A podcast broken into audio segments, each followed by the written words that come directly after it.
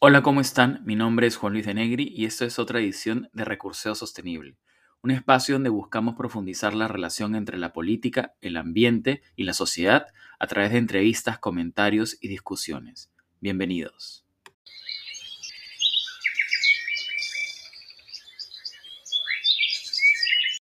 Hola, ¿cómo están? Nos encontramos nuevamente el día de hoy para conversar sobre los impactos del cambio climático sobre los elementos políticos, sociales y económicos que involucran este fenómeno este, de naturaleza mundial. Y en particular queríamos concentrarnos en los impactos del cambio climático en la región latinoamericana. Porque luego de hacer algunos comentarios en, en las redes sociales, algunas personas han salido y decir, bueno, esto es un tema que no nos afecta. El Perú contribuye con 0.5 36% del total de emisiones globales. Este, es más importante llevarte un pan a la mesa que, hablar de estos temas, que esto es, es, fabricado por el marketing, que realmente no, no, hay ninguna importancia ni impacto que vamos a sufrir. Entonces, el día de hoy quería hacer un episodio específico sobre el impacto y la vulnerabilidad de nuestra región en relación al cambio climático, ¿no? ¿Cómo vamos a sufrir el cambio climático en América Latina? Claramente, el calentamiento global es un fenómeno planetario, es un fenómeno global por completo. Pero los impactos de este fenómeno son definitivamente locales y se van a sufrir de manera localmente, ¿no? Hay una fábrica que está emitiendo gases en Europa, pero el mar del Perú se está calentando cada vez más, hay, eh, los ciclos de temperatura son cada vez más distorsionados y por lo tanto la pesca es impredecible. Entonces hay un fenómeno global y hay un impacto naturalmente local que afecta la condición y capacidades productivas de, de todas las partes del globo, la disponibilidad de recursos naturales y el funcionamiento normal de los ecosistemas. Además, impacta gravemente las condiciones de vida de las poblaciones y el potencial del desarrollo humano en diferentes localidades, afectando, afecta particularmente a los sectores mucho más pobres. De acuerdo a un informe del PNUD, hay cinco factores asociados al deterioro del progreso humano, y estos son la reducción de la productividad agrícola, mayor estrés hídrico e inseguridad, aumento del nivel del mar y exposición a desastres climáticos y el colapso de los ecosistemas y mayores riesgos para la salud. Los cinco tienen como eje central los cambios en el ambiente y principalmente el cambio climático. Y para esto tenemos que entender, para entender el fenómeno climático, tenemos que entender cuál es la naturaleza de este impacto, hasta qué niveles llega. En ese sentido, quería comentar un poco sobre los ecosistemas. ¿Qué es un ecosistema? Y por qué el cambio de estos ecosistemas tiene naturalmente un impacto en cómo nosotros nos relacionamos con la naturaleza. Los ecosistemas son unidades ambientales vivas guiadas por sus leyes propias, sus dinámicas propias, inherentes a su propia naturaleza y reguladas de acuerdo a sus ciclos naturales. La supervivencia y reproducción exigen el respeto a estos ciclos y leyes naturales. De lo contrario, colapsan y como ya lo han hecho en algunos otros, en, algunas otras ocasiones o, momentos, ¿no? Que hay ecosistemas que naturalmente han colapsado, ¿no? Y en el Perú hay varias zonas donde sus ecosistemas definitivamente han colapsado por efectos antropogénicos. La capacidad de un ecosistema para absorber impactos antropogénicos como la contaminación, erosión, urbanización, emisiones de dióxido de carbono, etc., es limitadísima. Por lo tanto, la sostenibilidad requiere una gestión de los recursos naturales basada y orientada hacia una ética ambiental que respete a la naturaleza. ¿no?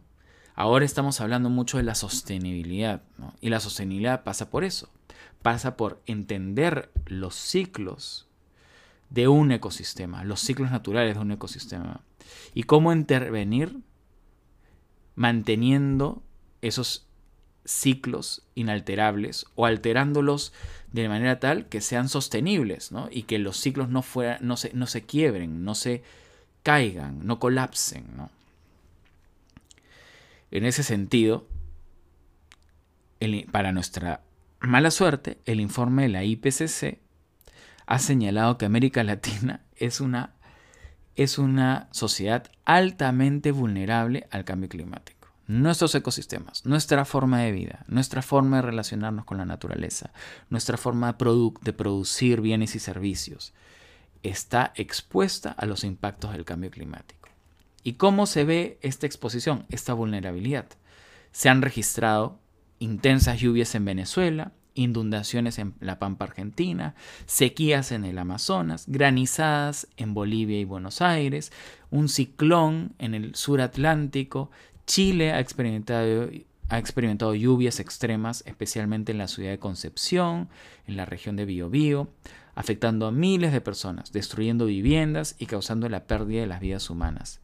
Entre los principales impactos en América Latina se encuentran la transformación de la región amazónica oriental en una sabana, por ejemplo, un cambio drástico en los patrones de lluvia en la región amazónica occidental y un aumento de los incendios forestales en toda la Amazonía, junto con la sequía extrema de Roraima y en la Amazonía oriental también se han detectado sequías.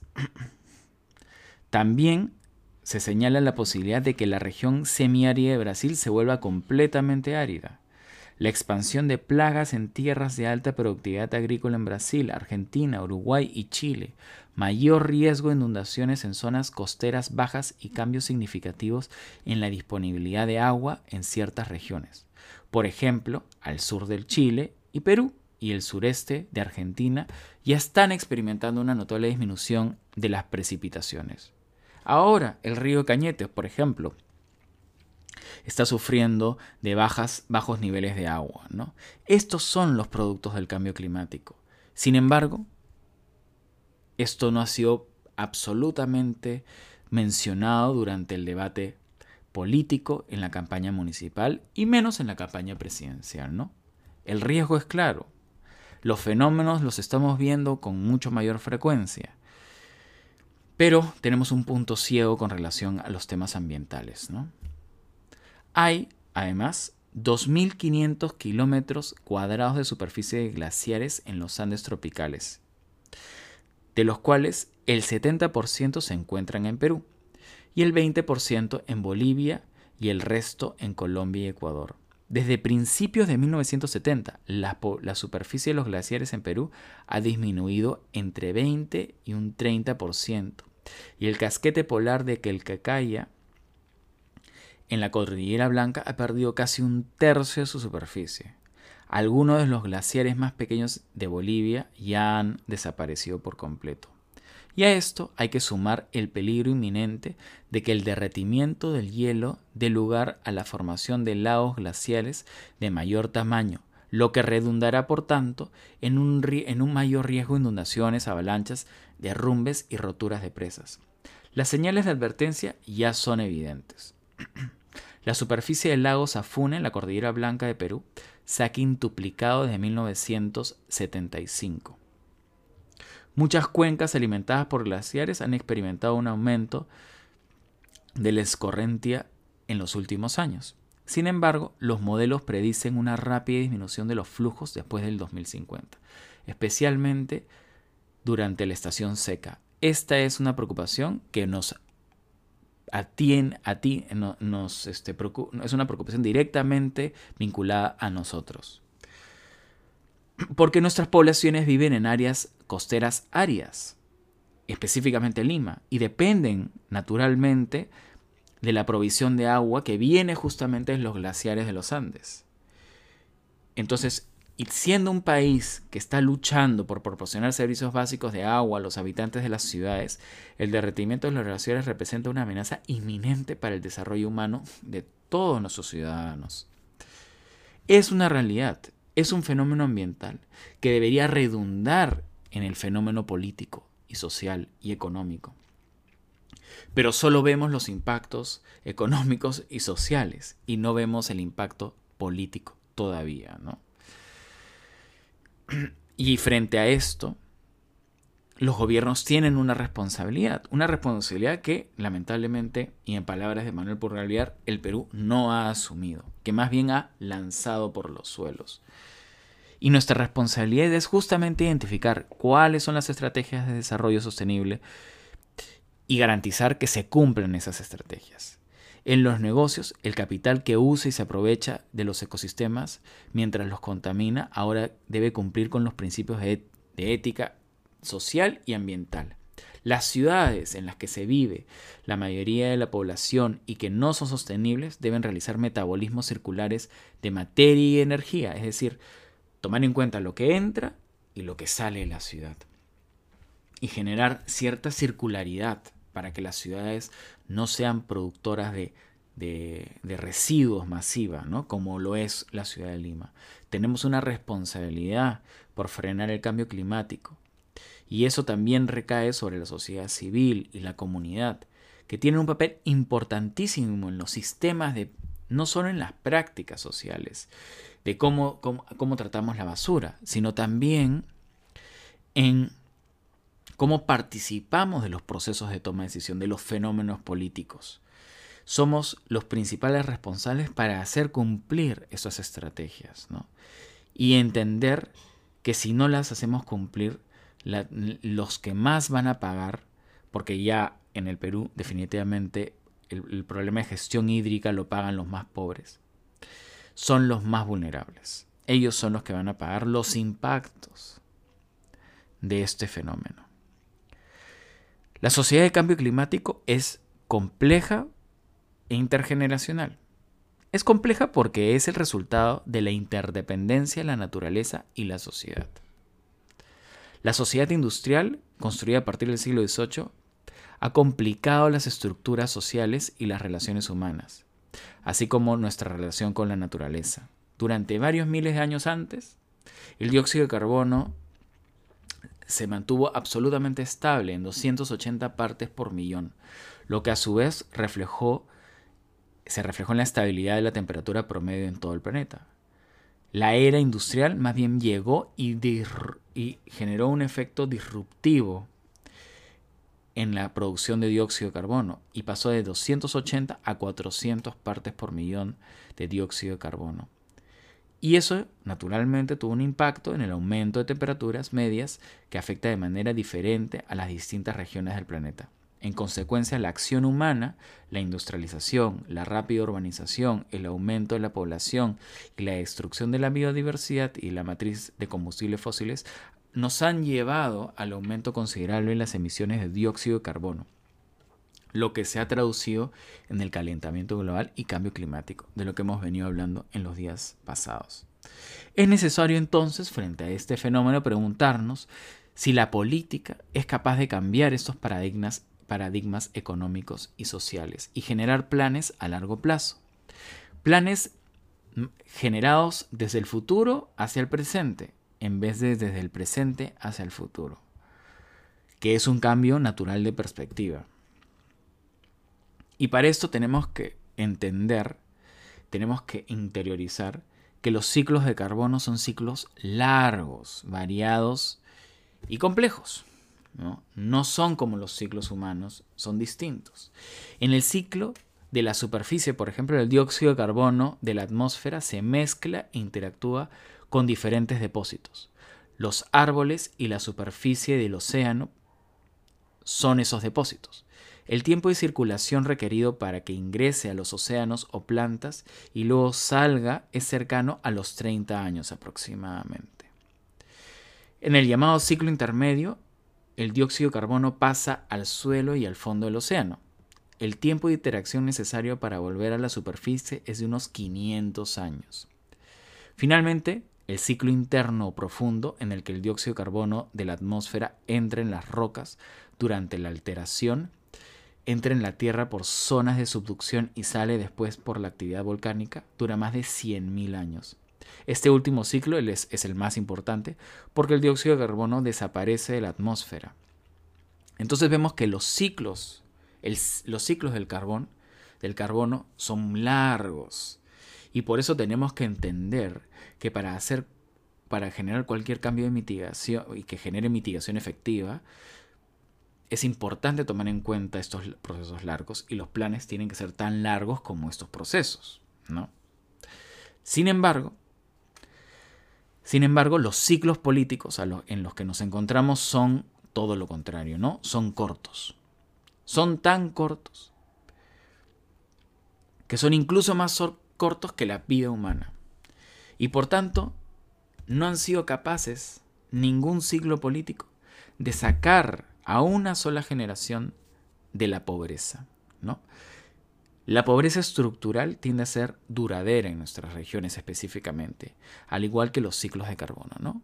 Es más, las medidas estructurales generadas en un país como el Perú, que sacó a un grupo de personas de la extrema pobreza en los últimos 20 años, fueron completamente este, disrumpidas fueron completamente este, trastocadas por una pandemia sanitaria y un grupo, un grupo de personas que salió de la pobreza volvió a reingresar a la pobreza extrema en un lapso de un año y dos años. ¿no? Entonces, los ciclos políticos son cortos y no son largos como los ciclos de carbono. Entonces, en esta doble velocidad este, es, la, la que tenemos que funcionar. Sin embargo, la vulnerabilidad es permanente en las estructuras humanas. ¿no? Y eso es un problema. La desigualdad es un problema. Es un problema estructural es grave en las sociedades latinoamericanas. Somos sociedades desiguales. Y el cambio climático afectará con mayor fuerza a las poblaciones que viven en esas condiciones de mayor desigualdad, las más vulnerables. Y ahí se, profundiza, se profundizará esa desigualdad, es decir, esa distancia se sufrirá más. Por lo tanto, al luchar para frenar el cambio climático debemos luchar simultáneamente contra la desigualdad o contra la pobreza más bien y contra la vulnerabilidad económica y social, que no se limita simplemente a la precariedad de ingresos, sino que abarca todas las dimensiones de la vida humana moderna, ¿no? El género, la raza, la, el, alfabetismo, ¿no? la zona geográfica en la que uno se encuentra, todos esos elementos son, son, son catalizadores de los impactos del cambio climático. ¿no? Es por tanto necesario generar estrategias de mitigación y adaptación al cambio climático que deben considerar medidas que se deben considerar distintas medidas multifactorales para, para poder resolver el problema de desigualdad social y resolver justamente el problema ambiental. No es por tanto el fenómeno climático. No es por tanto el fenómeno climático un fenómeno este, lejano o un fenómeno privilegiado, un fenómeno producido en un laboratorio de marketing, vinculado a cuatro cosas que uno puede hacer con las, apagar las luces, desenchufar las computadoras. No. Es un fenómeno profundo, es un fenómeno este, difícil de enfrentar por la natural, el natural desfase que existe. Y más difícil es para nuestras sociedades, que son sociedades con menores recursos, sufriendo un fenómeno generado por sociedades con mayores recursos. Entonces, hay dos líneas de acción que se deben tomar en este sentido. ¿no? Una es la acción internacional, de la cual nosotros hemos, nos hemos retirado, replegado, que es presionar para generar mayor financiamiento internacional para tomar medidas de adaptación. Y en lo local justamente es comenzar a generar dinámicas de gestión de residuos sostenible, de limpiar nuestros ríos, de este, adaptarnos a las inundaciones, de, buscar mayor tecnología para nuestra pesca, de tecnificar nuestra agricultura. Todas estas cosas son importantes para poder sobrellevar las sequías, el calentamiento del agua, ¿no? los cambios en los ciclos y en los ecosistemas que nosotros estamos viendo. Estos son los elementos, estos son los impactos. No es un tema menor, es un tema importante que debería tener ser central en el debate político o al menos tener un espacio natural permanente en todos los debates empresariales y políticos que nosotros podemos estar llevando a cabo. Lamentablemente hoy día terminó la CADE y en su agenda el tema ambiental no estuvo presente.